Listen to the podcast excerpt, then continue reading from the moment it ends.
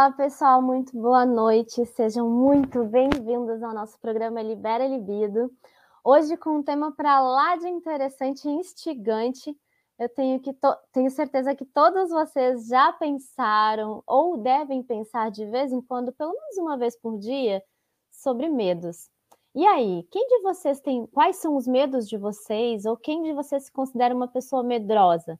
Mas espera, vocês já já podem mandar as mensagens de vocês, as participações de vocês, porque antes eu só quero lembrar vocês que o nosso programa da Libera Libido está disponível aqui no YouTube, através do canal da Ebossa, onde vocês se encontram no momento, Ebossa Espaço de Arte, e também no canal do programa Libera Libido aqui no YouTube. Então, quem quiser assistir após finalizar o programa ou assistir os outros programas que já passaram, fique à vontade, será um prazer ter vocês aqui nesse espaço Lembrem de curtir, compartilhar, comentar, é, deixar o, o, o, seguir o canal, aliás. Tudo isso é muito importante para a gente conseguir dar mais visibilidade para esse espaço, porque o, a ideia do programa é justamente a gente conversar mais a respeito de vários temas e mudar os nossos conceitos, quebrar alguns tabus, rever algumas ideias que a gente tem pré-determinadas sobre é, esses temas e sobre a própria vida, né?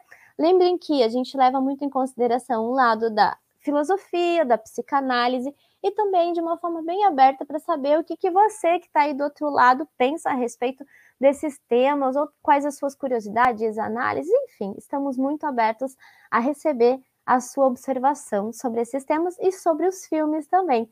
Porque se você está chegando agora, a gente intercala. Em um programa a gente traz um tema determinado e na sequência a gente aborda um filme que porventura, ou pode, às vezes acontece, às vezes nem sempre, mas é, fala também sobre aquele tema que a gente abordou anteriormente. Então não esqueçam que, além do, do YouTube, nós estamos nos Instagrams, no arroba programa Libera Libido, lá você também vai encontrar o programa que está disponível aqui no YouTube, e no arroba ebossa, underline oficial. Além disso, nós temos um podcast, exatamente, para quem está chegando, é só acessar lá no Spotify a Rádio Ebossa e você programa como, eh, procura como programa podcast Programa Libera Libido.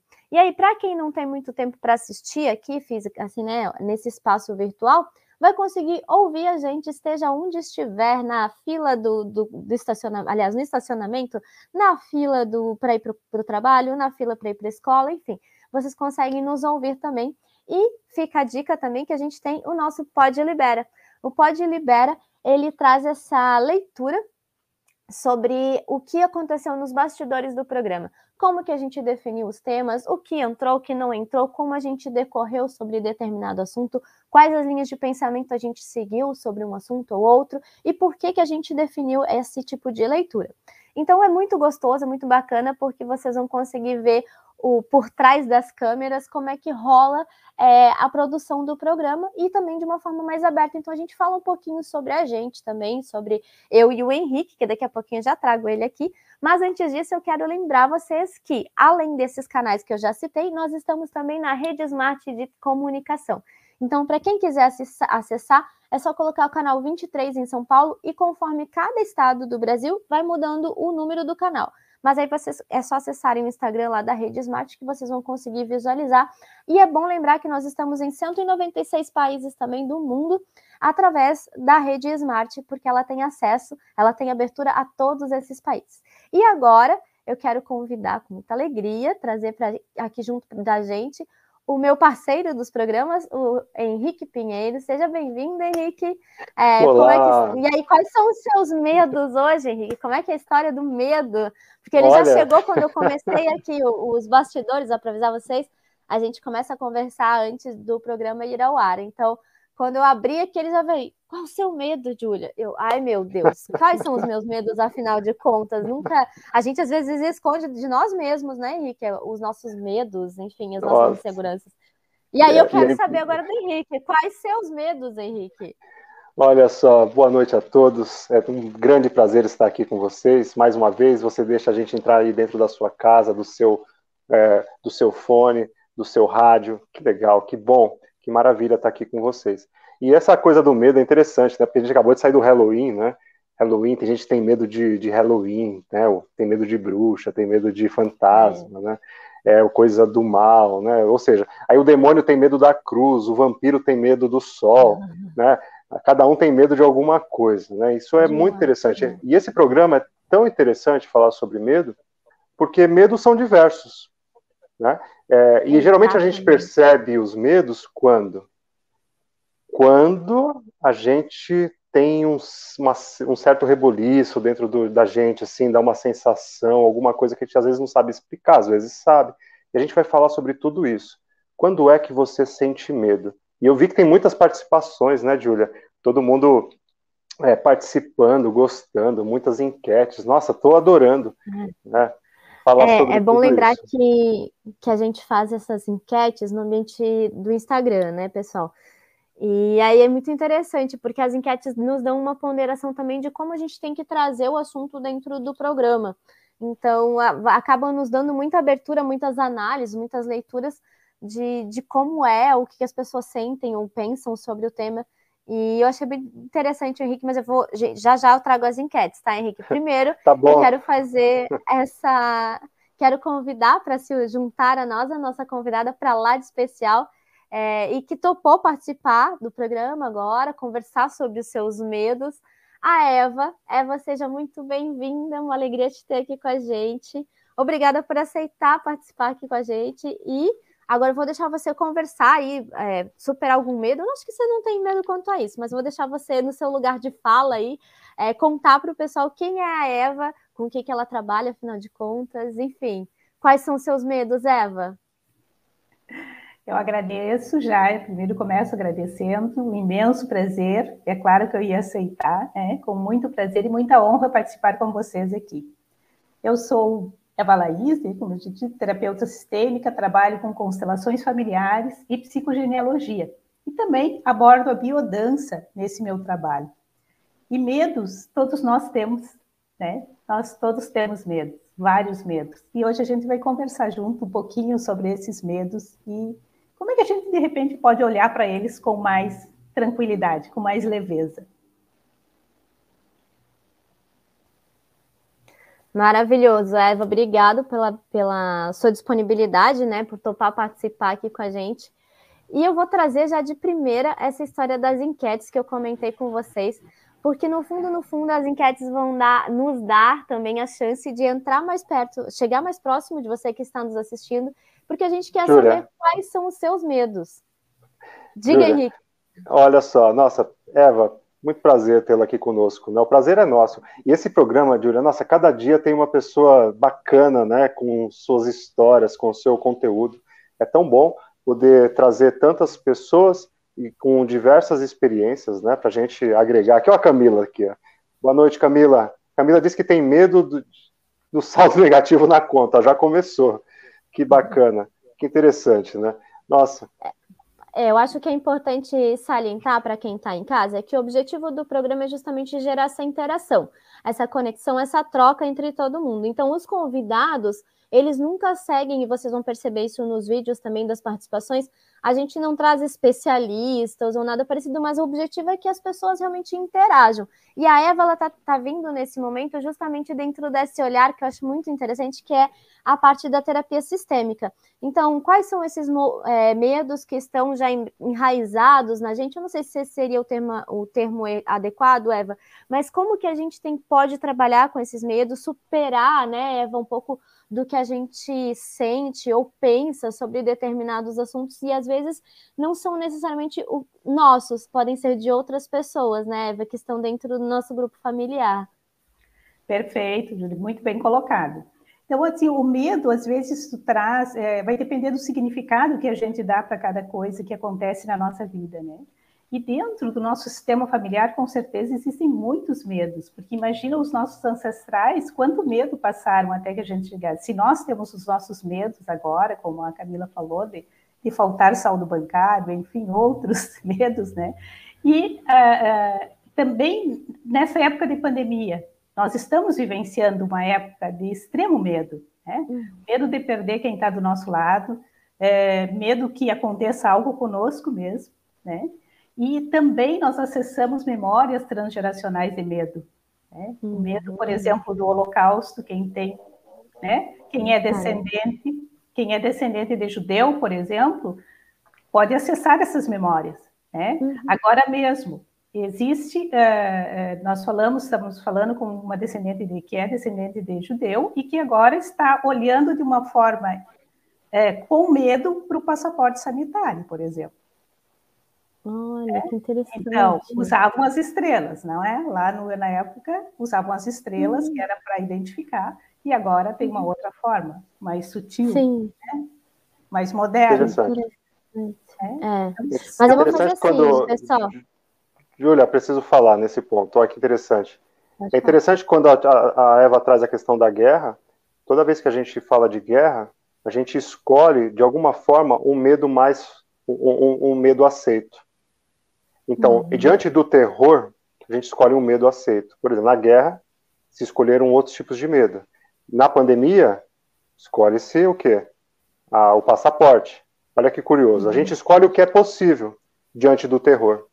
E isso é uma coisa uhum. interessante para se pensar, né? Como que a gente está, de alguma maneira, é, avaliando e dando a nossa liberdade de alguma forma para suprir um medo. E é uma discussão longa, interessante, é. vale uma reflexão. Mas, ó, eu vou trazer as enquetes primeiro, que eu já tinha prometido para o pessoal, porque eu acho muito importante. A leitura que a gente vai fazer dessas enquetes tem tudo a ver com o que vocês já estão conversando. Então, pega aí, galera, as enquetes foram feitas, como a gente já falou, pelo Instagram.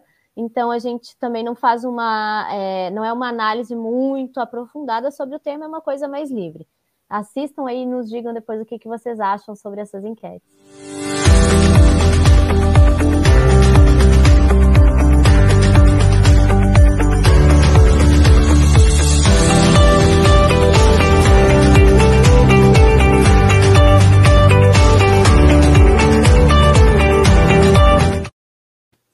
E aí, pessoal, é o seguinte: para quem está nos ouvindo pela Rádio Eboss, só para vocês entenderem, nós fizemos duas perguntas centrais nessas enquetes. A primeira era é, a gente colocou uma série de possibilidades de medos que as pessoas poderiam ter e elas foram sinalizando para a gente. E aí o que acontece? 10% nos disse que tem muito medo de alguns animais, de certos animais, e até alguém aqui já entrou e comentou exatamente sobre isso. E eu achei engraçado que a Beta, que é uma das pessoas que, que mandou mensagem para a gente, falou que morre de medo de baratas. E eu acho que é um medo que tem muitas mulheres ainda também tem esse medo aí. Aí 20% comentou que tem medo da morte, Outros 20% comentaram, assim como a Camila, que tem medo de, de, de faltar dinheiro, né? De não ter conta aí na conta bancária ficar escassa. E 50% nos, nos respondeu que tem medo de não aproveitar a vida. Na sequência, pessoal, a gente fez uma outra pergunta que era: você tem medo da morte? Sim ou não? Bem objetiva. E aí, 40% apenas disse que tem medo da morte. Então, a gente fez uma leitura um pouco mais rápida aqui, né, nos bastidores, onde a gente trouxe tanto o medo da morte quanto o medo de não aproveitar a vida. Então, como é interessante, né, essa ponderação, eu quero saber de você aí, do, do Henrique e da Eva, é, como vocês observam isso? Porque eu acho que de todos os medos, pelo que eu percebi, pelo que eu senti, acho que essa história do não aproveitar a vida, de não ter vivido o suficiente, ou de não ter... É, usufruído do o máximo que podia da própria vida, né, do, do, que a vida possibilita, é um dos maiores medos do pessoal. Então, Eva, como é que você percebe, observa isso até mesmo dentro do seu consultório, dentro do, das análises que você faz, das pessoas que você acaba tra tratando, enfim? Sim, vem é, realmente assim, tem bastante é, é que vem as pessoas com esse medo e que veem, afinal, o que, eu estou fazendo da minha vida? A procura é justamente isso. É, eu não estou vivendo aquilo que eu quero. Eu não estou satisfeita com a minha, uh, com a minha produção, né, no meu trabalho. Eu não estou satisfeita com o movimento que eu tenho, que eu estou vendo na minha família, por exemplo. Então, isso nos leva a esse movimento real, que agora vem aí na pesquisa, né? Uhum. E, claro, e talvez isso eu vou me atrever a fazer que está linkado com esse medo de morte, né? Não sei Ai. se um pano de fundo, assim, dá para a gente aprofundar um pouquinho, né? Eu acho que a pandemia trouxe isso muito presente, né, Eva? E você já trouxe essa ponderação também antes. É, esse, como esse medo da morte ele ficou mais forte tanto da morte no sentido de perder um ente querido, alguém próximo, enfim, quanto a gente mesmo, né? Você se pergunta assim, poxa, mas será que eu fiz o suficiente? Será que eu aproveitei tudo que eu podia aproveitar? Quando você se depara com uma doença que ela não tem, é, sei lá, você não tem é, uma forma de dizer assim, ah, é porque é mais velho, é porque é criança, é porque. Não, ela estava atingindo, né, atingiu geral, assim, não tinha muita lógica, né? Aliás, não tem até hoje, né? A não ser a, a galera que tomou vacina conseguiu se. que consegue se prevenir, enfim. Então, é algo muito novo, né? É algo muito que, que, que bate, assim, que te coloca de frente com a história da morte. Porque até então você vai deixando, ah, eu vou vivendo cada dia como se fosse o próximo faz muitas, é, a gente faz muitas, que fazem muitos planos para o futuro, deixa para ser feliz depois. De repente vem uma pandemia, te coloca isolado dentro de casa, numa caixinha, e você se, se vê num momento onde você se questiona: poxa, valeu a pena viver? Será que eu fiz tudo o que eu queria? Será que eu aproveitei tudo que eu podia aproveitar? E aí, Henrique, como você analisa isso tudo dentro do consultório também? Olha, o medo da morte é algo interessantíssimo, né? Porque se a gente pensar, o medo da morte pode ser falta de conhecimento. Olha só, é, a morte é algo inevitável. Então, quando eu não, quando eu tenho medo da morte, eu estou negando o fato em si. É a mesma coisa de negar que amanhã vai nascer o sol. Então, ter medo de algo que vai acontecer precisa ser algo muito forte em nós para negar o inevitável. É instigante isso, né? E talvez, então, como, como, como está aí na pesquisa, não seja medo da morte, porque da morte a gente sabe que vai acontecer. Talvez nós tenhamos medo de não ter vivido uma vida que queríamos. E aí começa a ficar legal a brincadeira, né? Porque a gente está sempre projetando. É, não é verdade? Vocês já pensaram nisso? Porque às vezes, porque geralmente nós projetamos, deslocamos de nós aquilo que nós não damos conta. A morte é um fato.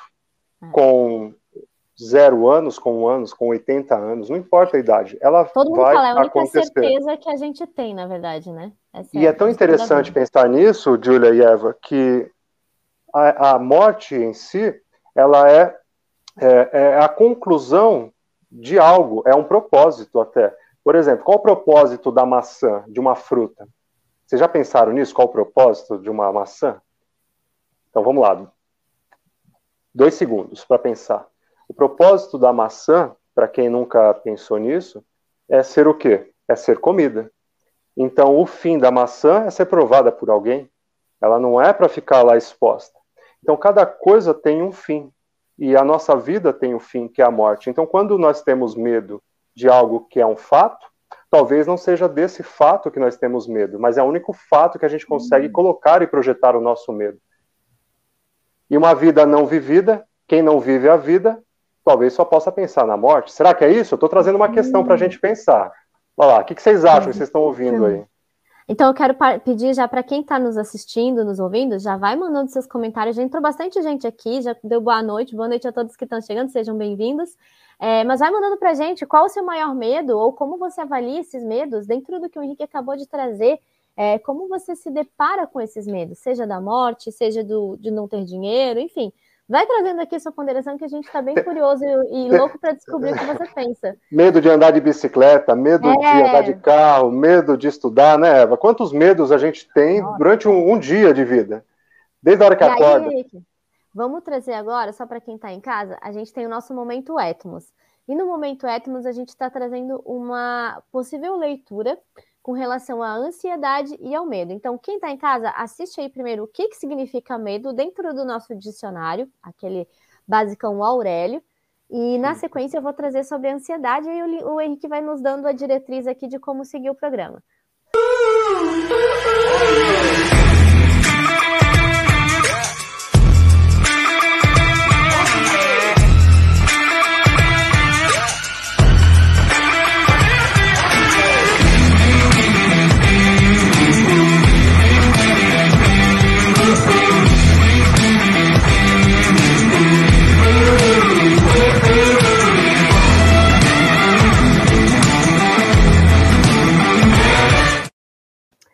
Aí, real ou imaginário? Eis a questão, hein, Henrique? Como é que essa brincadeira entra dentro da leitura da ansiedade, então, Henrique? Conta pra gente. Bom, vamos lá então. Vamos, vamos dar um salto aí para a questão da ansiedade em Freud.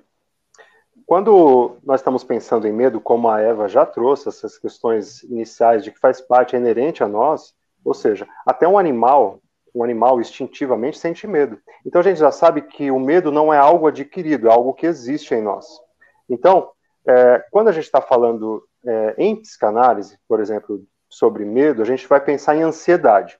E são três tipos, Júlia e Eva, e todos vocês que estão nos assistindo, são três tipos em psicanálise. Nós temos a ansiedade é, é, realística, nós vamos nos deparar com a ansiedade moral e com a ansiedade é, é, é neurótica. São três modelos para é, pensar possibilidades. Eu explico agora ou, ou, ou espero um pouco, Júlia? Deixa Como eu trazer tá primeiro o significado de ansiedade para a galera entender o que, que é no dicionário, e aí a tá. gente traz na sequência a leitura de cada uma delas. Tá. tá então, tá para quem está nos ouvindo nesse momento, a gente vai, vai daqui a pouquinho decorrer sobre cada tipo de ansiedade. No momento, quem está em casa é que vai cons conseguir assistir o que significa ansiedade. Logo, logo a gente já está voltando falando sobre cada um deles.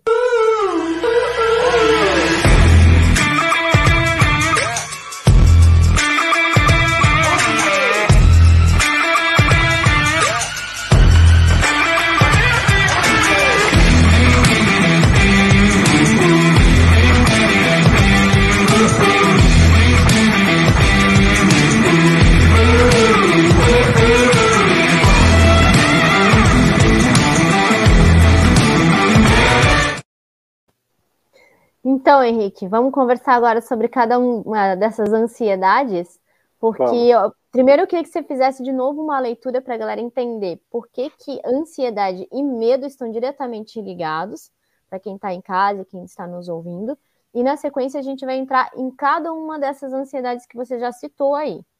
Tá. Ó, quando a gente está pensando em medo, nós estamos falando do quê? De alguma coisa que causa um mal-estar, que vai de alguma forma incomodar, trazer um desconforto para uma situação que você está vivendo. E essa situação, é, esse desconforto, ele geralmente é, está ligado com ansiedade realística, moral ou neurótica. Ou seja, vamos lá, ansiedade realística. Bora lá. Pode tá falar. Aqui, né? é. Ó, tá o, que, o, que, que, o Henrique já me mandou para você que está em é. casa é. nos ouvindo?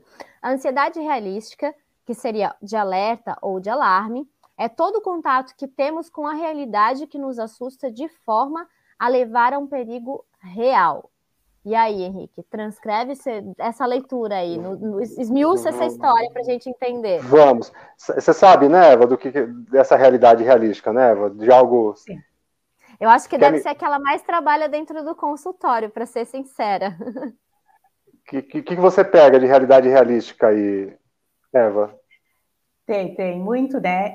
Esse alerta, né? O alerta ou o alarme, né? De que alguma coisa pode realmente acontecer. Então, muitas vezes, tu, tu é, é, são medos, assim, que a, essa, a pessoa chega ansiosa, né? Por uh, uma prova, por exemplo, né? De medo que não consiga ser aprovado nesse, nesse, nesse trabalho que ela tem a fazer.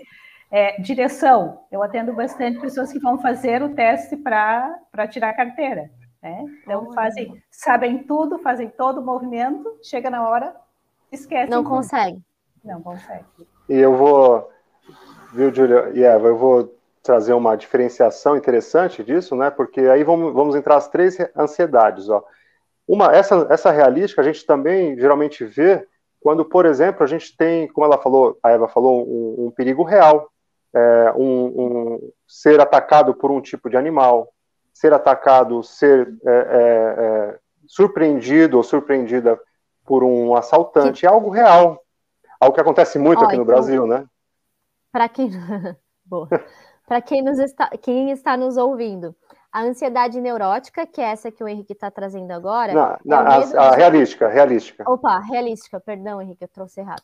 A ansiedade realística, que é a que o Henrique trouxe agora, essa que eu já li para vocês, é algo que existe, que é físico. É isso, né, Henrique? Para a gente É real, vai acontecer. Você está em perigo, você está em perigo iminente. Ou seja, isso é, causam uma ansiedade que causam medo. Um, por exemplo, de um ataque de um animal, medo de ser, de, de ser surpreendido a sua vida, de perder a vida. Eu até vou trazer aqui uma das frases que o pessoal mandou no Instagram, que eu achei bem interessante. Medo, é, o Denis falou o seguinte: é medo de perder a vida por acidente ou acasos é, por, ou por conta de outros fatores externos que não, é, não, não dizem a respeito a ele. Então, é como você falou, de um assalto, de uma situação nesse, nesse perfil. Então, algo Exato. físico realmente, né, Henrique? E, e, lembrando que em psicanálise, em Freud, a ideia de ansiedade não é um problema. Tá? A gente precisa ter essa ansiedade, porque sem ela a gente não, não, não teríamos o nosso funcionamento. Então, ela é importante, importantíssima. E, e, quantas vezes a gente se depara com essa ansiedade realística, né? Que, que é esse termo técnico da psicanálise. Quantas vezes? Muitas e muitas vezes. Olha, tem a Miriam entrando, uhum, entrou uma outra pessoa. É. Sejam bem-vindos todos Aí, vocês. gente, né? dentro dessa leitura, a gente tem também a ansiedade neurótica, que eu vou trazer, porque o, Henrique vai desenvolver a leitura agora, mas para quem está nos ouvindo, em síntese, é, bem sucinta, a ansiedade neurótica ela é o medo de algo que não sabemos exatamente o que é. É um estágio, um estágio onde eu não sei o que é real ou é moral. No entanto, antes de a gente entrar e aprofundar a neurótica, porque eu acredito que também é uma leitura que a Eva deve ter bastante presente no consultório dela, eu vou falar sobre a realidade moral. Porque quem está em casa com certeza se depara muito com essa ansiedade. A, a ansiedade moral é toda a ansiedade que nos leva a ter medo de uma punição. É o, me o medo de transgredir alguma regra social. Então, é um medo, não é algo real necessariamente, mas é algo que a sociedade nos impõe. E aí, Eva e Henrique, como é que vocês analisam essa ansiedade moral? Pode falar, Eva. Conversa com a gente. É, eu acho que a moral pega mais, né? Pega, pega é bastante. bastante. né? É, a moral pega mais porque é o medo de, de, de, o que vão pensar, né? É aquele medo de que tu tem de, de se expressar, por exemplo, e aí tu vai expressar e vai dizer algo que não, não é condizente com isso. E aí que medo que dá, dá essa sensação, dá esse realmente tu fica que é uma, uma a sensação de que tu não sabe o que tu vai fazer depois disso. Né? E como é que tu vai ser aceita? Como é que as pessoas, qual vai ser o teu o conceito a respeito de você a partir daquilo? Né? E nessa, nessa visão, Eva, eu acho, eu penso que tem muito a ver com aquela, aquele exemplo que quando alguém é, em algum lugar, algum tipo de evento, algum tipo de prova, eu, na, na minha visão, acho que entra muito essa, essa ansiedade moral. Por quê? Porque é o medo de dar uma resposta social naquele sentido. Porque uma avaliação é isso, ou seja, como a gente pode ser avaliado, ou seja, as escolas, né? Eu acho que o, o, os, os, formatos escolares precisam ser avaliados, na minha, na minha visão. Ou seja, como a gente vai avaliar todo um conhecimento, todo um ano de processo, num único momento onde muitas coisas podem estar acontecendo. É uma questão para a gente pensar, para debater. Né? Quanto, naquele dia da prova, quantas coisas essa pessoa passou, quantos gatilhos ou emocionais. Está passando, né? Ou está, está passando. passando né? Quantos gatilhos emocionais surgiram naquele momento que faz com que ela esqueça? Isso a gente chama, por exemplo, em psicanálise, de atos falhos. Ou seja, Sim. e aí precisaria de uma elaboração para entender caso a caso, claro. Sim. Mas eu acho que é muito interessante. A neurótica vem no outro caminho, né? Mas a moral Aí... tem diversos exemplos, né? Diversos exemplos. Vocês sabem de algum? Vocês já passaram por alguma ansiedade moral que vocês lembrem? É, vocês passam por alguma? Quem está em casa, Passam. manda aí pra gente, por favor. É. Aí eu vou trazer, então, Com a leitura certeza. da neurótica. É, eu, eu falo, não tem como não passar, não né? Não tem como. O tempo todo, é. né? Por exemplo, por exemplo, ó, se esse programa, ó, se esse programa fosse o último das nossas vidas, como ele seria? Ai, ai. O que, que eu diria? Qual tema? Não é verdade? É.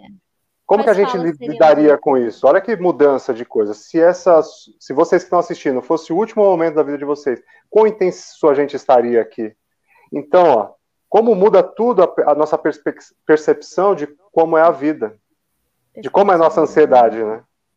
É, e talvez, Henrique, não sei se eu posso colocar, assim, Pode. É, é, nesse movimento assim, é, é quando tu pergunta isso, talvez, por exemplo, eu que sou a convidada do programa, estaria aqui ansiosa para colocar tudo de uma forma super correta, enfim, considerando a minha imagem que passar. Quando tu fala que talvez esse fosse o último programa, Que importância teria isso? É, exatamente. Eva, eu, libera a libido, Eva. Eu posso errar à vontade. Pode, não, não porque a gente vai entender que, olha só, quem se propôs a estar aqui? Você, nós estamos aqui e vocês estão nos assistindo de todo lugar aí do mundo. Então, esse é o único momento que nós temos, então não tem erro. Tem a vida vivendo agora. É o melhor que a gente pode fazer. E é realmente o nosso melhor momento, né? Porque Exato. a gente não sabe. É, esse. é então, a gente ó, até trouxe essa imagem, leitura. vamos falar. Vamos lá. A gente até trouxe uma leitura é, para quem tá, está nos assistindo. Procura aí depois que a gente tem um programa que a gente falou só sobre o tempo.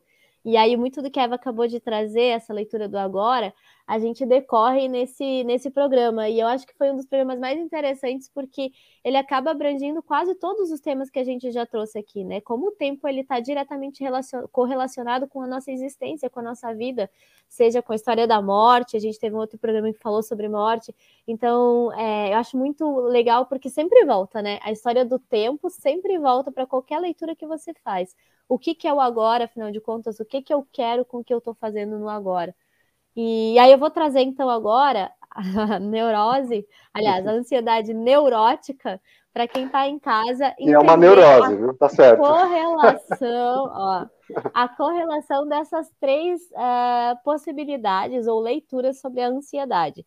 Então, a ansiedade neurótica, que eu já tinha comentado aqui, eu li agora há pouco, mas a ansiedade neurótica é o medo de algo que não sabemos exatamente o que é. É um estágio onde eu não sei o que é real ou moral. Ou seja, quando eu conversei com o Henrique, ele trouxe uma leitura que eu achei bastante peculiar. A ansiedade neurótica, ela de fato existe, mas ela não existe, porque ela acaba se enquadrando em uma das outras duas leituras de ansiedade, que seriam a moral ou a ansiedade uh, realística. Então, Isso. eu quero muito saber do Henrique primeiro, é, como que você observa a, a, realidade neurótica dentro até do teu consultório, Henrique?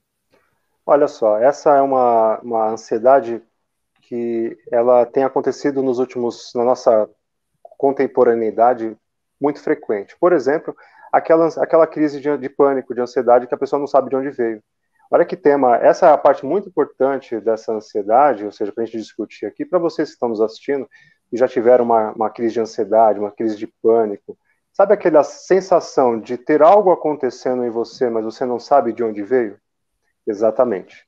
O que está acontecendo? Você está com uma ansiedade neurótica. E quando a gente avalia, analisa esse caso, a gente descobre que ela é uma ansiedade moral ou realística mas está fora da sua capacidade de compreensão. Por isso que ela atinge o seu corpo. Tem um filme, o Homem de, do Homem de Ferro, por exemplo, se eu não me engano, no filme 3, ele, quando, o, o para quem assistiu, quando a casa dele é atacada, ele precisa fugir, ele vai se deparar com um garotinho, ele até pega gelo na rua e fala, só um minuto, porque ele está tendo uma crise de pânico, de ansiedade, que ele não sabe exatamente de onde veio. Ele precisa se acalmar. Então, para você que está sofrendo ou sofreu de algum tipo de, de, sensação que você não sabe de onde que é, você está passando por uma ansiedade neurótica. E é possível a gente descobrir como. Claro, você pode procurar um profissional da área da, da psicanálise de, outra, de outras áreas, enfim, para trabalhar essa questão em você. Mas tem nome, não é, não existe do nada, não, não é o acaso, tem alguma coisa acontecendo. E as pessoas vão dando o nome que são possíveis.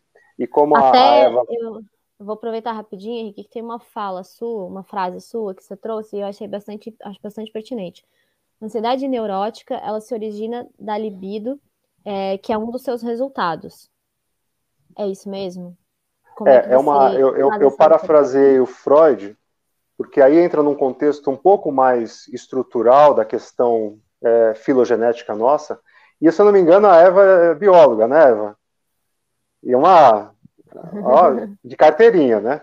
Então, quando a gente está falando desse tipo de ansiedade que, que, que, resulta da libido, a gente está falando de uma coisa muito estrutural. Ou seja, é, para todo, todo tipo de ansiedade, eu também tenho um princípio do prazer. Opa, como assim? quando essa pessoa está é, tá no momento de ansiedade, o corpo entende, pode estar tá entendendo essa ansiedade como algum tipo de prazer também. Isso começa a acontecer lá nas estruturas. Dentro de nós, na, nas formações é, é, biológicas do nosso ser. Ou seja, nós temos uma contenção de energia, a gente é, deveria ter todo um estímulo, que o corpo é estimulado, e deveríamos ter toda uma descarga dessa energia. Quando a energia não, não tem toda a descarga, sobra um pouco, contém um pouco dessa, dessa energia psíquica no corpo. E isso causa uma ansiedade também. Mas é muito técnico essa, essa informação, tá? Mas é exatamente isso. A gente pode sim ter um tipo de. de, de é, essa ansiedade surgir dessa, dessa contenção, dessa, dessa, disso que ficou um pouco. Você não teve toda uma liberação de prazer, seja no que for. Você vai comer uma comida gostosa? Ai, e uhum. tinha que ter todo aquele prazer não teve. Você tem um relacionamento íntimo com alguém, era para ter todo um relaxamento, não teve, sobrou alguma coisa. Esse pouquinho que sobra também causa ansiedade. Interessante. Eva, e como é que você percebe isso, observa isso dentro da sua linha de leitura? Porque para quem está em casa, a Eva traz isso dentro de uma leitura sistêmica. E eu acho que é bacana observar quando você fala principalmente da questão de gerações, né, Eva? Como é que você faz essa leitura por curiosidade? com relação agora, à ansiedade neurótica. Ouvindo o Henrique falar ali, então tu, tu vê que traz, ele pode esses gatilhos que ficam, ou esse essa energia que vai ficar retida, né, um pouco, talvez sejam gatilhos que nós vamos ficar, né? São esses gatilhos que no momento em que eu vou ter o prazer, por exemplo, de saborear uma comida, vem alguma informação que é esse gatilho e me priva desse movimento. Né? A mesma coisa dentro da, da, da, da sexualidade. Eu não vou aproveitar esse prazer na totalidade, por quê? Porque aquilo ali eu tenho um gatilho que também pode disparar esse. E aí eu, por exemplo, tenho medo da entrega. Né? Exatamente, Eva. Tenho medo daquela entrega, então aquilo aí eu, eu tenho um prazer, mas pela metade.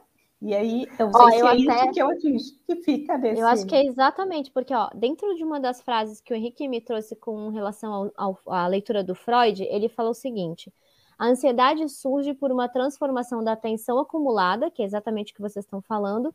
É, ela é um impulso libidinal que tem a sua origem no inconsciente e é inibido pelo pré-consciente. Henrique, esmiuça essa frase para quem está em casa conseguir entender, porque tem vários termos técnicos aqui, apesar de ser exatamente o que a gente acabou de conversar. Aliás, é, o que vocês dois trouxeram. Eu né? acho que a Eva trouxe isso muito bem e dado a nossa questão é, é, moral, ou seja, normativa, cada um de nós tem uma norma para viver. Ou seja, se tirássemos essa norma, o que, que nós seríamos?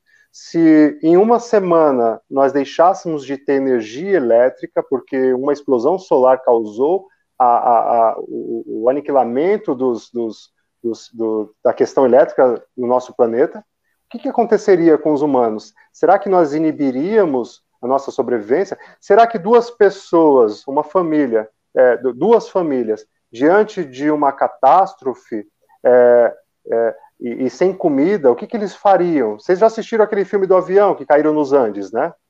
Uhum. Ou seja, o que, que nos é, normatiza é a civilização. E é por isso que é, ao mesmo tempo é bom e é tão uhum. mal estar, segundo Freud, uhum. estar na civilização porque a civilização nos protege, mas ao mesmo tempo ela nos inibe, nos uhum. castra o tempo todo, de todas as vontades que nós temos, que temos que recuar diante do nosso desejo. E como a Eva trouxe, né, essa, essa questão do, da neurose, da, da, da ansiedade neurótica, ela é causada num nível onde eu não posso nem pensar a respeito do que eu estava desejando. Ou seja, uhum. nessa ansiedade neurótica, o consciente não chega à informação, fica no pré-consciente. Vocês entenderam isso, gente? Até... Vocês estão ouvindo? Fala com a gente, hein? É, manda aqui as perguntas e ponderações de vocês. Eu até quero aproveitar, já que vocês, vocês que estão em casa, a semana que vem a gente vai estar falando sobre o filme O Náufrago. E é exatamente isso que o Henrique acabou de trazer, as ponderações que a gente vai fazer com relação à, à sociedade, ao fato de ele estar isolado em uma ilha, ao amigo que ele cria, né, ao Wilson, enfim. Então, para você que está em casa, não perca, segunda-feira, às nove da noite, na semana que vem, dia 15 de novembro, a gente vai estar falando sobre o filme Náufrago. E aí eu vou fazer uma pequena é, abertura agora, vou dar, aliás, uma pausa aqui nos, nas nossa, nos nossos comentários, nas nossas considerações, porque eu quero trazer uma das participações que a gente tem que é a Suzy, e ela traz a consideração dela, a ponderação dela sobre o, realmente o medo, né? Então, para você que está em casa, escuta aí o que, que a Suzy tem para falar sobre os medos dela.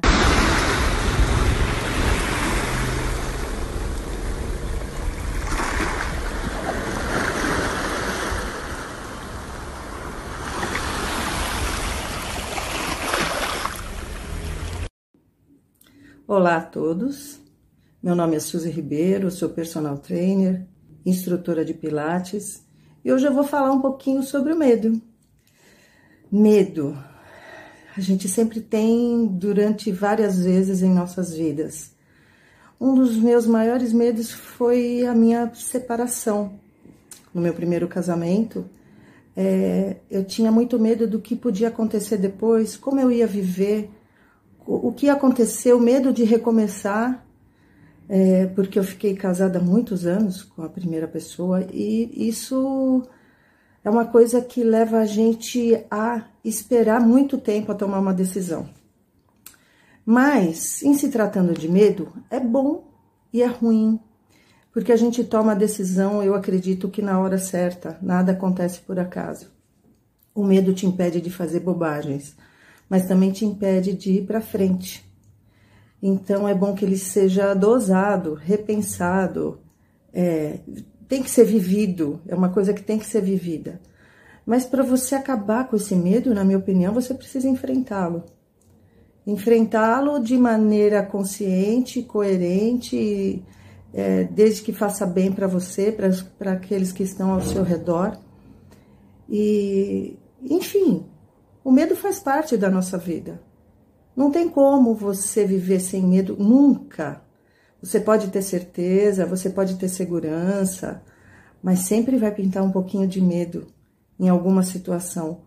O medo de recomeçar um trabalho ou de começar um novo trabalho, o medo de começar um relacionamento, o medo de terminar um relacionamento, o medo de passear, o medo de sair de casa, o medo da pandemia, o medo de não usar mais máscara, será que vai dar certo? Será que não vai dar certo? O medo faz parte. Não tem como se livrar dele. Então eu acredito que você tem que saber enfrentá-lo da melhor forma e procurar uma ajuda, se precisar. Obrigada. E eu quero agradecer a oportunidade é, ao programa Libera Libido de poder participar, dando a minha opinião e espero ter podido ajudar muita gente. E aí, pessoal, você que está em casa, é, concorda com o que a Suzy trouxe, com o que a Suzy disse? Você acha que o medo é algo que a gente não tem como fugir? Conta pra gente, manda aqui as suas ponderações que nós estamos curiosos e ansiosos para saber o que vocês pensam sobre isso. Eu vou aproveitar, Henrique, já trazer duas é, ponderações que eu achei bem interessantes aqui. Uma da Maria do Carmo, que ela falou de, da crise de, das crises de pânico, que entra muito dentro dessa leitura de ansiedade que a gente já colocou, Sim. né? Já, já conversou. E também da Maria, Maria Estela, é, que ela falou o seguinte: sentimos medo de morrer porque queremos continuar é, tentando fazer.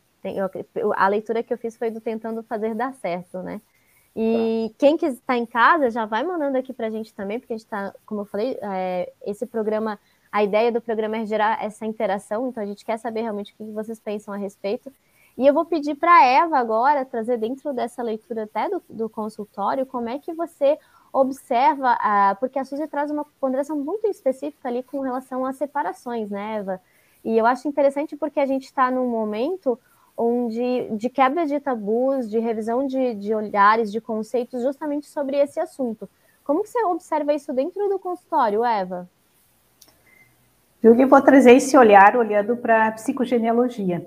É, às vezes esse nosso medo, é, a Suzy, muito lindo, lindo o depoimento dela, ela é muito incrível, linda, uma pessoa muito, muito iluminada. E uh, esse, esse medo, às vezes, que nós trouxemos, por exemplo, no caso que ela trouxe, vou pegar a fala dela, onde ela traz esse medo da separação, talvez esse medo, esse medo de separação já está no, no sistema dela, no sistema familiar dela. É? Os nossos medos todos, quando a gente observa, e eu, como tenho olhado os meus próprios medos, né, eu olho e quando eu começo a olhar a minha história, eu percebo que eles estão todos lá. Os ancestrais já passaram por eles. E eu só estou trazendo esses medos. Né?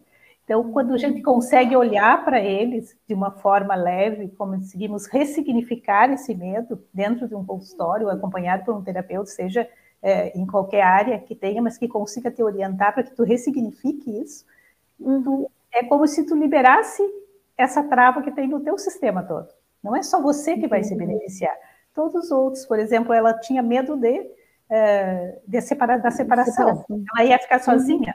Talvez uma bisavó, uma tataravó ficou, morreu o marido na guerra, ou sei lá, e ela ficou com quantos filhos? E, e passou muita necessidade. E isso está nas uhum. nossas células, está na célula quem veio depois. E isso a gente vai sentir. E muitos medos, às vezes, a gente não explica, a gente sente. Uhum. Tá, mas não entendo por que, que eu tenho, não consigo explicar. É, racionalmente não é explicável. Não tem, sim. Eu, eu vou aproveitar. Então. Eu já vou trazer um outro vídeo, Henrique, bem rapidinho, depois eu vou te pedir para trazer as duas Imagina, a dos dois vídeos. Traz quantos Por... você quiser, ficou ótimo. Porque o Lucas, é, eu achei bem bacana porque ele já trouxe um outro olhar sobre medo, assim, uma, uma, outra visão, né? E aí eu acho muito interessante essa, essa leitura que ele fez. Ele é mais jovem, por sinal, ele, ele é filho da Suzy, então achei bem bacana essa, essa leitura dele sobre o tema. Então, vocês que estão em casa, entendam, escutem aí o que, que o Lucas tem para dizer a vocês.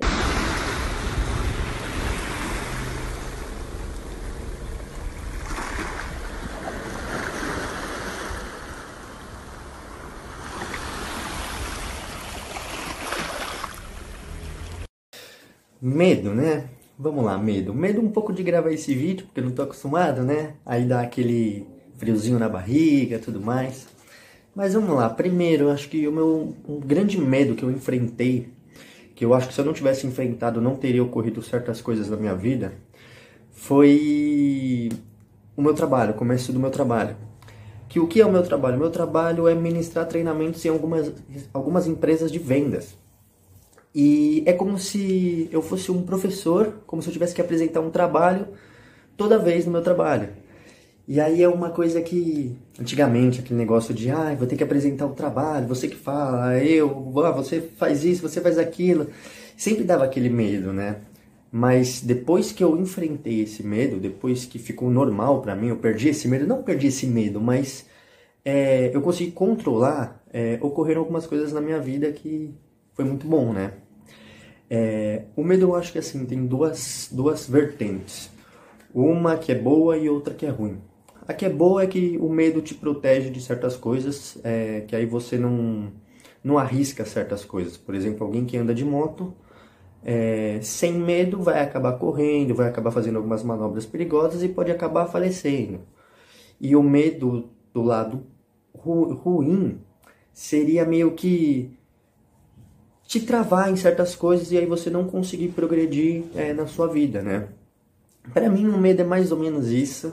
É, eu sei que cada pessoa tem uma visão diferente, mas para mim o medo é isso. E muito obrigado, Henrique e Júlia, é, por poder dar esse depoimento para o programa Libera Libido. Obrigado. Eu acho muito legal, muito bom, da vontade de chamar esse povo aí para sentar na sala e conversar ah, a respeito. É, porque eu vejo assim, eu acho que muitas pessoas na idade desses, tanto do Lucas quanto na idade da Suzy, vão acabar se identificando com os medos que eles estão trazendo, porque eu percebo que alguns medos, eles estão muito correlacionados à idade. Então, quando ele fala do medo do, do trabalho, de, novo, né, de começar algo novo, enfim, eu, eu me observo muito de quando eu estava né, nessa idade, enfim, você fala assim, nossa, realmente batia, bate, né? O que ele está sentindo é algo que eu já vivi, é algo que eu já senti, o que eu já passei. E aí você para e você analisa, às vezes a gente fica assim, ah, mas é um medo bobo. É bobo para você que está agora, que já né, passou por outros medos e superou alguns deles, que é exatamente o que ele fala da superação do medo dele, esse medo inicial. Então, acho que às vezes a gente, quando olha para o próximo, para a pessoa que está à nossa frente, enfim, a gente acaba se pegando no, no olhar desses medos, no sentido de dizer assim, ah, mas é um medo tão bobo, né? Para que, que você está se preocupando com isso? E a gente esquece que é uma etapa, é um momento daquela pessoa, então não tem como a gente mensurar se o medo do outro é mais é, tenebroso ou, enfim, do que o nosso, porque cada um está vivendo o seu medo pessoal, né? Os seus problemas pessoais e assim por diante. Então, como é que você analisa, Henrique, essas duas ponderações aí? Olha, primeiro é um, uma alegria vê-los falando, né? Como eles falam bem, né? O pessoal fala bem, fala bonito. e, e, claro, né? Esclarecido, né? Um, é interessante, porque a Suzy já deixa claro aí, para quem, quem entendeu, ó, é, que ela superou essa questão do medo da separação, ou seja, uma mulher que a gente vai chamar hoje de uma mulher empoderada, uma mulher que sabe o que quer, ou seja, se ela escolhe alguma coisa, ela está escolhendo porque ela quer ela já superou um medo tão importante, é, dado que em algum momento histórico nosso ainda acontece, as mulheres não tinham é, é, é, como sobreviver sem um relacionamento. Então, olha como isso, esse, esse testemunho dela, como é importante. E, e, e, e para quem não sabe, a Suzy está ótima, viu? Está casada comigo, viu? Licença. mas, como, mas como disse, a, como disse um, um vídeo que eu vi da, da Michelle Obama, é, se eu não, sei, não sei se é verdadeiro, mas eu gostei do vídeo, diz o seguinte, que Obama viu, é, eles estavam num restaurante, tinha um garçom, e o Obama falou, oh, se você tivesse casado com esse cara, você seria mulher de um garçom. Daí o, o, o, ela virou e falou, não, se eu tivesse casado com ele, ele seria o presidente. Então, é, eu, eu, eu, você está sem som, Júlia. Eu... Tô voltando agora. Eu falar que eu, eu não sei se é verídica essa fala, mas eu acho bastante interessante, instigante, inclusive. É, eu acho isso importantíssimo, né? Essa, essa, a gente colocar cada pessoa é, como ser humano. Por que, que né, Eva, por que, que a gente distingue é, o ser humano? Né? O ser humano é ser humano. É, todos nós é, deveríamos, né, estamos trazendo essas discussões para que nós todos, como ser humanos, não tivéssemos os nossos pré, preconceitos, ou seja, é, ter um conceito sobre algo sem ser científico, porque o preconceito é isso. O, é, é, ter um conceito sem ser científico. É algo ridículo, é algo bobo. Ou seja, uhum. você tem um, um, uma, uma ideia sem conhecer o outro. E o outro é um ser humano. Sempre será um ser humano. E as leis, as nossa, a nossa vida, são para os seres humanos. Ou seja, se você quer algo bom para você, queira algo bom para outro ser humano. A Camila falou, boa, né? Mas é verdade. E o Lucas, então, ele realmente acompanha esse processo é, dele. É, a gente fica aqui treinando, né, Júlia? O pessoal, a gente, né, a gente fica treinando falar, o pessoal vem e fala assim, ó, fácil, explica. Mas que, que orgulho de, de saber disso, de, de, eles compartilhar os medos deles conosco, né? E é verdade, Eva, medo de apresentar o um vídeo, né, de tudo.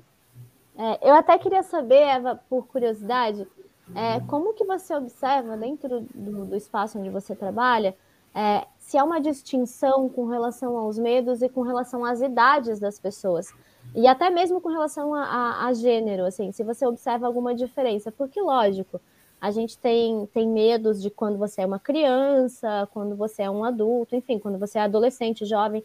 Mas como que você observa dentro do seu espaço, Eva? Porque é um espaço muito específico, né? Então, as pessoas acreditam que quando vão te, te procurar para lidar com esses medos, com essas ansiedades, elas já têm algumas ponderações da vida, algumas análises, algumas leituras pessoais sobre determinados assuntos.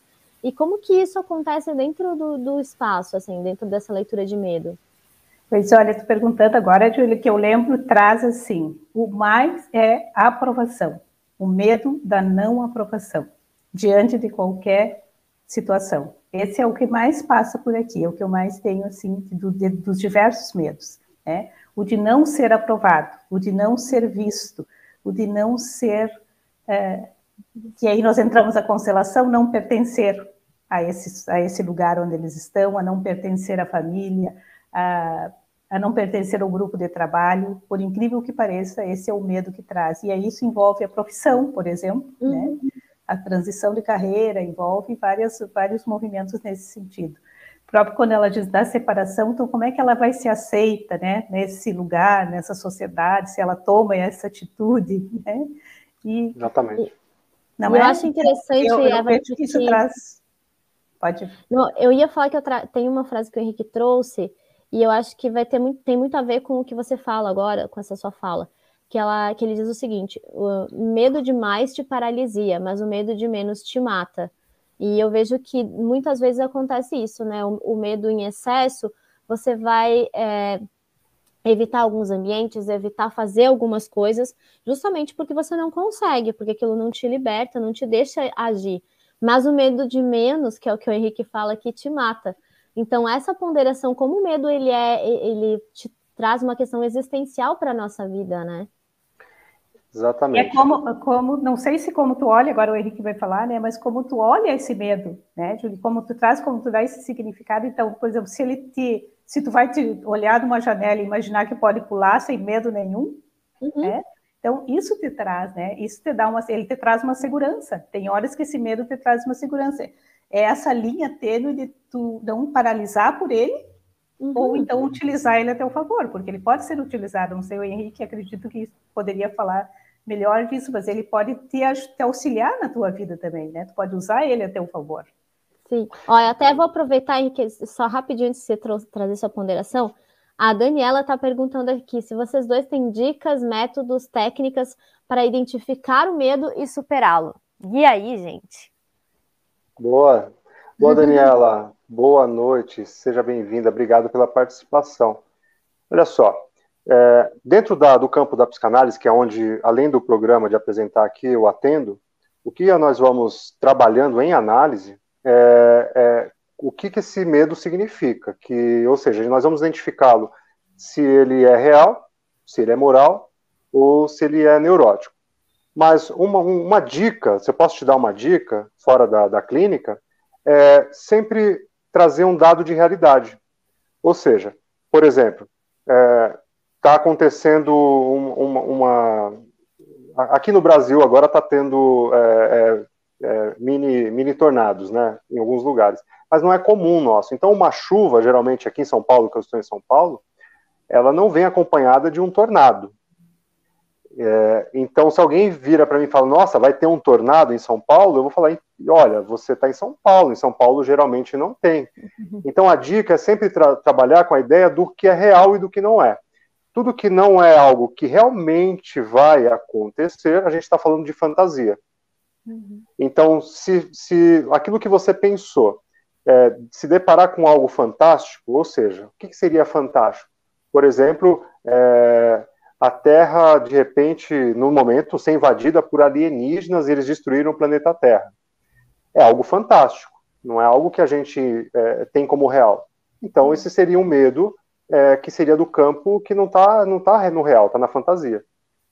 Agora, uma coisa que o Lucas trouxe, Julia, muito interessante, que é essa precipitação do, do por exemplo, falou da moto, que acontece muito aqui em São Paulo, né, de muitos é, motoqueiros, motociclistas se acidentarem, é, em psicanálise a gente vai chamar dessa essa precipitação em se colocarem de uma forma em risco, como a Eva também trouxe, é, de, de, saltar, de pular de, um, de, um, de, um, de uma janela, como pulsão de morte.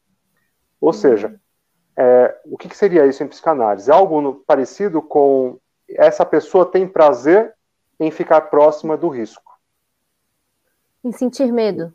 Em sentir, então, é, ela quer superar esse medo. Então, ela começa a ter prazer uhum. em ficar próximo do risco da morte, dentro do, do, do olhar uhum. da, da, da, psicanálise. Então, assim, então, ela vai se arriscando, ela vai arriscando morrer a todo momento, é. justamente para superar o medo da morte? Seria isso? É, exatamente, porque de alguma forma o medo dela é tão grande, em alguma medida, dentro dela, que quanto mais ela prova que ela está mais próxima do perigo e ela supera Mas... isso mais ela se sente fortalecida e, e, e superior. Tem um, tem um desenho clássico que quem assistiu Disney vai lembrar do Rei Leão, do Simba, na, diante da caverna de ossos dos elefantes lá, é, que ele fala, eu rio da cara do perigo. Aí, é, na primeira hiena, a primeira hiena que sai, ele sai correndo, né? É, que incrível. Nossa, que interessante. Eva, agora eu só quero saber, é, vou te interromper um pouquinho a fala do Henrique, mas eu quero saber se você tem alguma dica, métodos, é, técnicas para a Dani, para ela ter essa. saber como superar esses medos, dentro do que você já trabalha, né? É, dentro da, da, do que nós trabalhamos aqui, dentro da. Eu, seria a constelação, né? Que nós podemos constelar o medo, né? Olhar para onde ele olha, para onde esse medo olha, né? Porque ele também traz mensagem. Assim como as doenças na família, o medo, o, né, qualquer emoção que nós tenhamos, ele nos direciona para algum lugar, né? Então, como eu falei antes, às vezes o medo não é nosso. Né? Esse medo nós estamos representando ele para o nosso sistema. Nós estamos a serviço desse sistema, porque em qualquer sistema nós viemos na nossa família, nós viemos com um para quê? Para que a Eva veio nesse sistema? Para que a Julie veio? Nós viemos para quê? Nós viemos para, para que o Henrique veio? Ele não veio aqui para ser o só psicanalista, para olhar, para vir falar no Libera Libido, e nós, nós viemos para um para quê nesse sistema. E Já gostei, hein? E quando, quando a gente olha para isso, talvez seja. E se tu colocasse numa constelação, seria o que eu diria para a Daniela. A gente poderia olhar, poderia olhar para isso. E ela pode fazer isso também olhando sozinha para esse medo, né? É claro, ah, se esse medo não for um medo paralisante, sim. né? Eu vou fazer o seguinte, Henrique, rapidinho, antes da gente dar uma continuidade, eu vou trazer a hora do oráculo. Para quem está em casa e ainda não conhece, nesse espaço, nesse momento, a gente traz é, um significado mais abrangente da palavra medo, no caso, ou ansiedade, para vocês entenderem dentro da parte histórica o que, que significa isso, ou dentro da leitura da filosofia também, o que, que significa isso. Então, como a gente já está com uma horinha de programa, eu vou trazer essa ponderação da hora do oráculo e na sequência a gente segue essa, essa leitura sobre os medos e a ansiedade. E tem programa.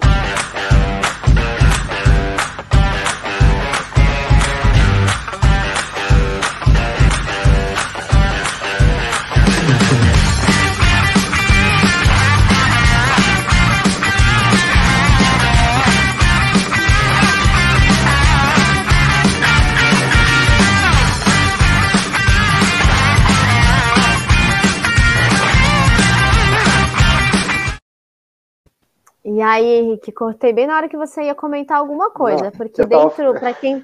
Pode falar, perdão, vai. Tem programa que a gente não quer que acabe, é isso que eu ia falar, né? É, é tão gostoso que a gente perde o medo, né, Eva? É, sim. Agora já perdemos o medo. Já agora. perdeu o medo, né? Aqui a gente já está livre. Liberamos era, a libido. Era, era isso que eu tinha para falar. E tá não, bom que ó, a gente quer quem continuar. Tá, quem está nos ouvindo, é, dentro da hora do oráculo, a gente vai é, quase que no, é, na origem da palavra. Então, fala muito sobre a origem dentro do, do latim e do grego, né? Faz uma leitura das duas, é, dessas duas vertentes da palavra medo. Mas aí eu quero muito é, que o Henrique traga a ponderação dele, porque querendo ou não, ó, ai, vou aproveitar que a Suzy está aqui, ó. E a, a Suzy está aí? Tá, ó, o que, que ela trouxe aqui? Uma vez estava determinada a saltar de bang jump.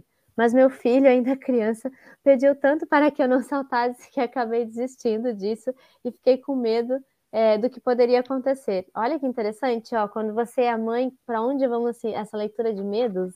Fala, Eva, fala dentro do, do, da sua linha, o que, que você consegue ver disso?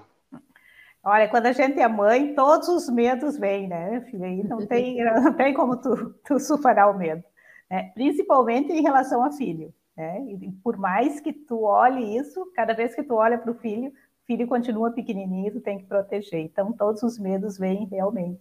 E aí, nós mães, o que, que eu trago dentro da minha linha?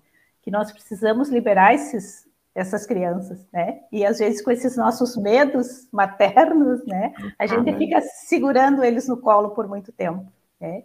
e aí ocorrem, né? é, e, e ocorrem os outros medos de enfrentar a profissão, de olhar para o mundo, né? É, Até da independência, de certa forma, né? Isso, isso, porque isso ele pega através do pai, né? A mãe segura e o pai libera para o mundo.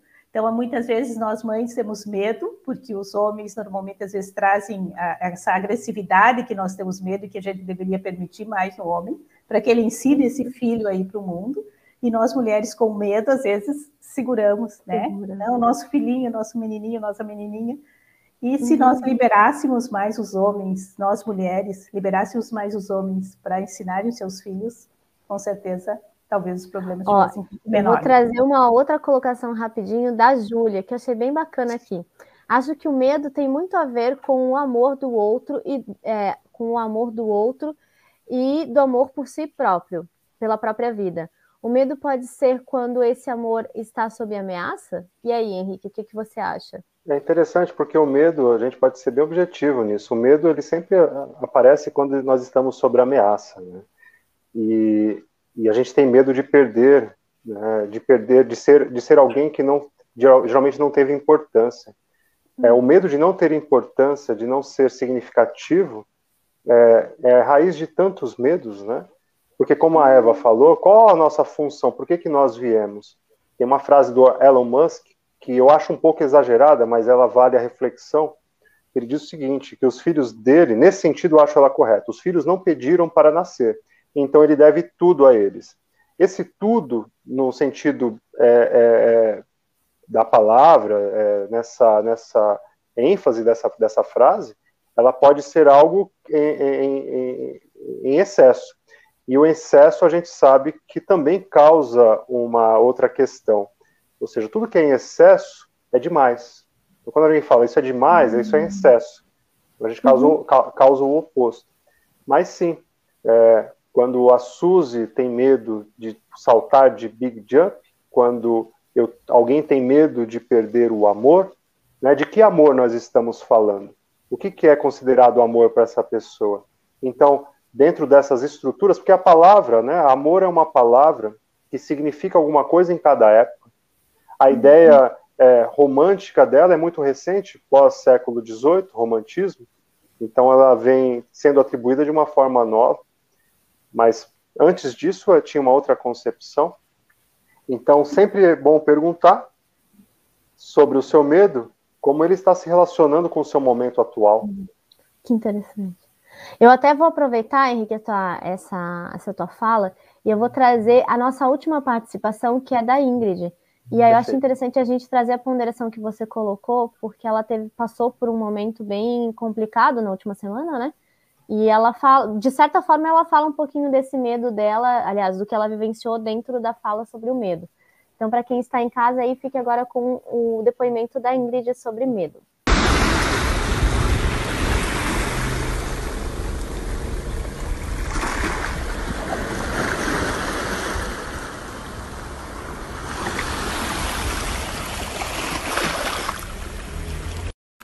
Oi, pessoal, tudo bom? Eu sou a Ingrid.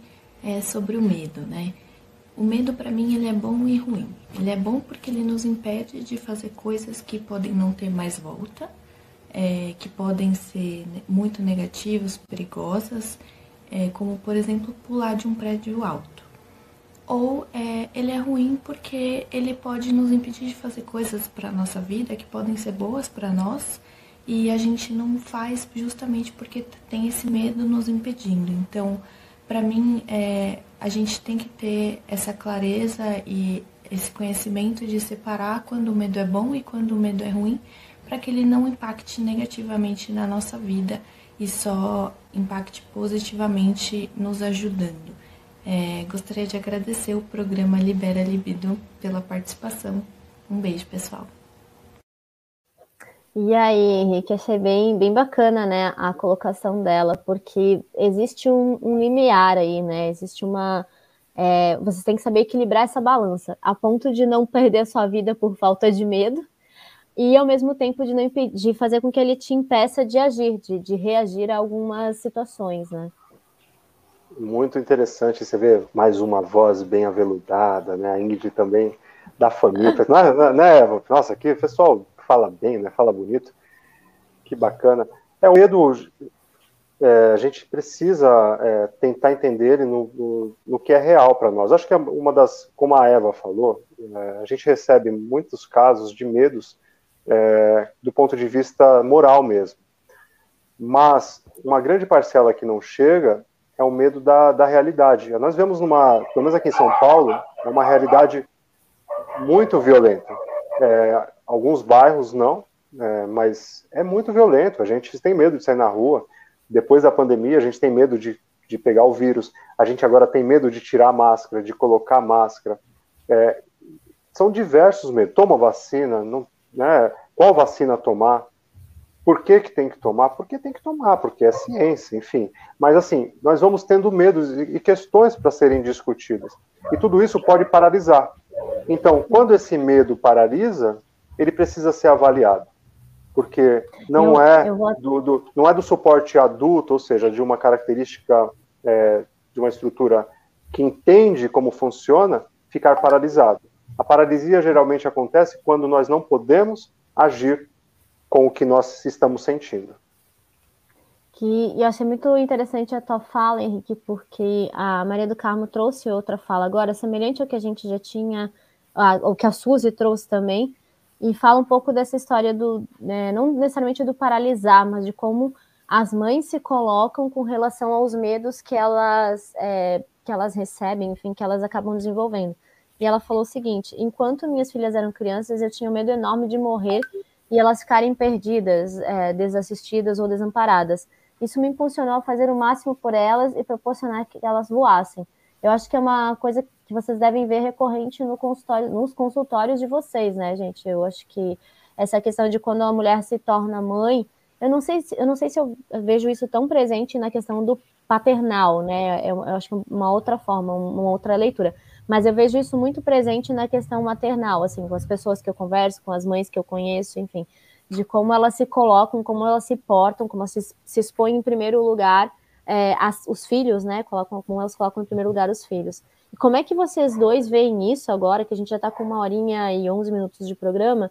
Como vocês dois veem essas ponderações com relação ao que ela, tanto a Maria do Carmo quanto ao que a Suzy já trouxe, e dentro dessa análise que você fez também, Henrique, de, de, de um medo não paralisar a gente quando chegar a esse ponto de procurar realmente é, algum especialista, alguém que possa auxiliar.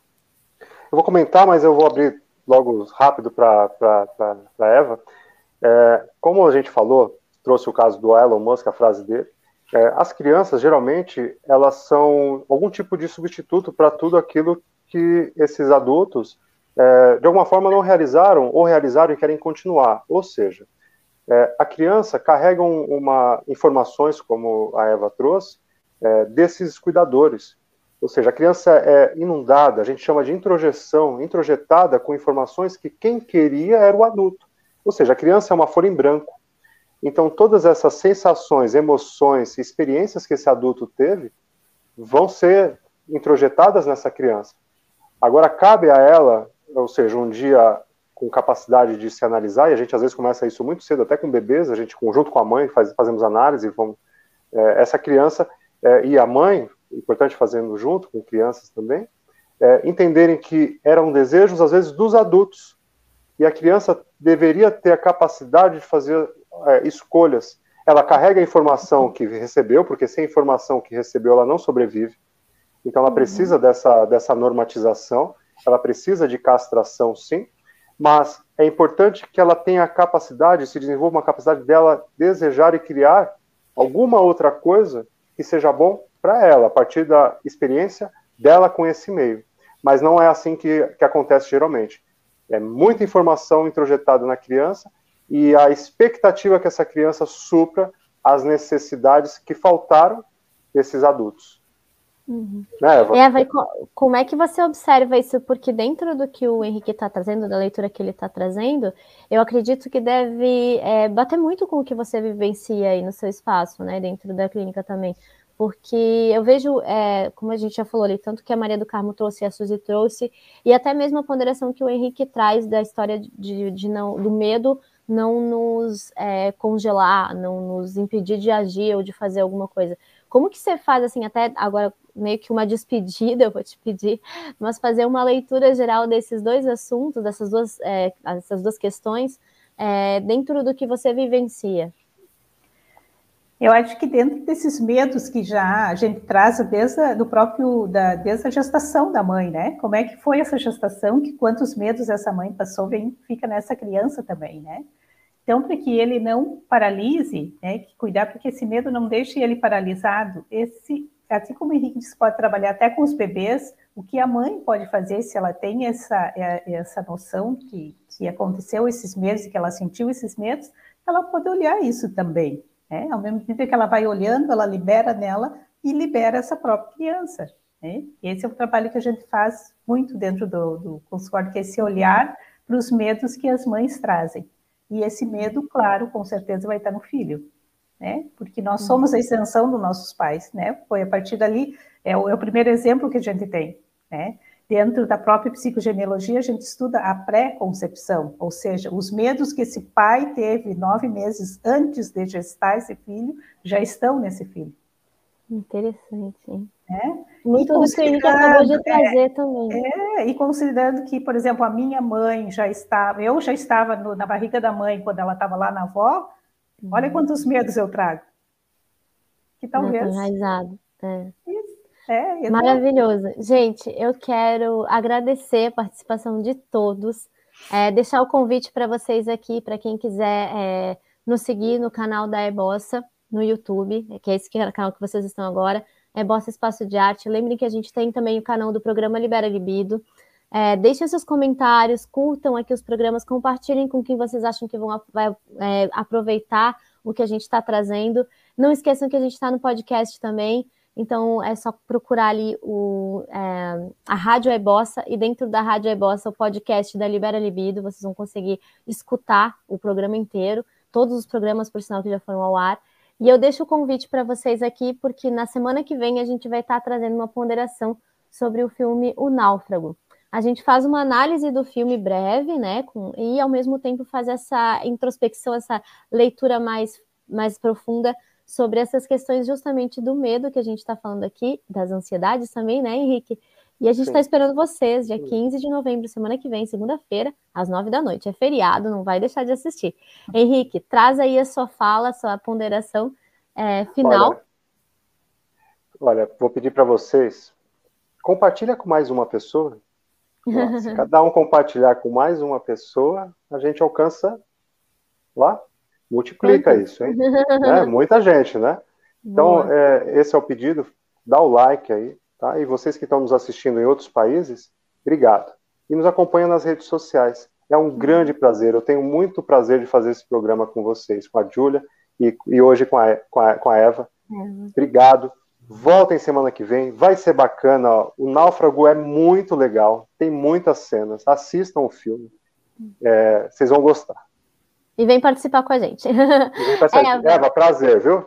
Tá Muito obrigada amor, pela presença, obrigada por aceitar participar do programa.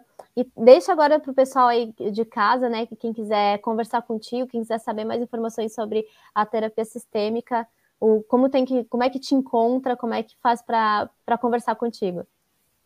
Eu quero agradecer muito, muito. Foi uma conversa incrível, foi um momento muito, muito muito gostoso, né? E eu quero agradecer muito a vocês o convite. É um prazer estar aqui com vocês. Pode seguir no, no Instagram, né? Que é o Eva Bioconstelação. Por lá acha todos os, os contatos. Tá? Gratidão a todos. Gente, muito obrigada a todos que nos assistiram, muito obrigada a todos que se fizeram presente, que mandaram suas participações aqui.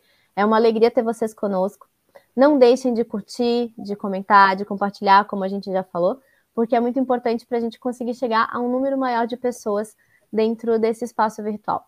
Então, um beijo enorme, até segunda-feira, e agora eu vou deixar vocês com uma música linda da nossa Flavinha, que é a nossa, é, a nossa a, música, a, aliás, a nossa cantora aqui do programa. Oficial, né? Musicista oficial. É, ai, meu Deus, a nossa cantora oficial.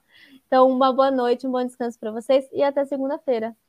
Tchau, Flavinha.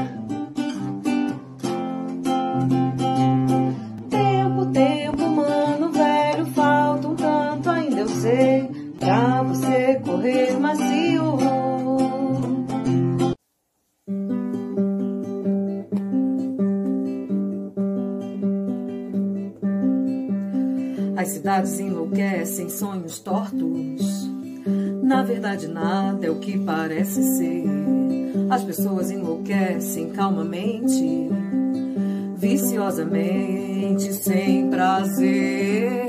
A maior expressão da angústia pode ser a depressão, algo que você pressente, indefinível. Mas não tem que se matar, pelo menos essa noite não. Noite não. Essa noite não. Essa noite não.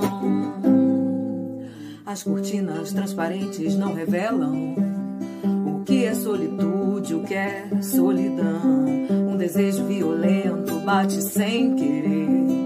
pânico, vertigem, obsessão. A maior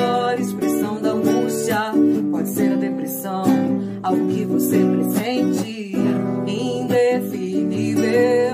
Mas não tem que se matar, pelo menos essa noite não. Essa noite não.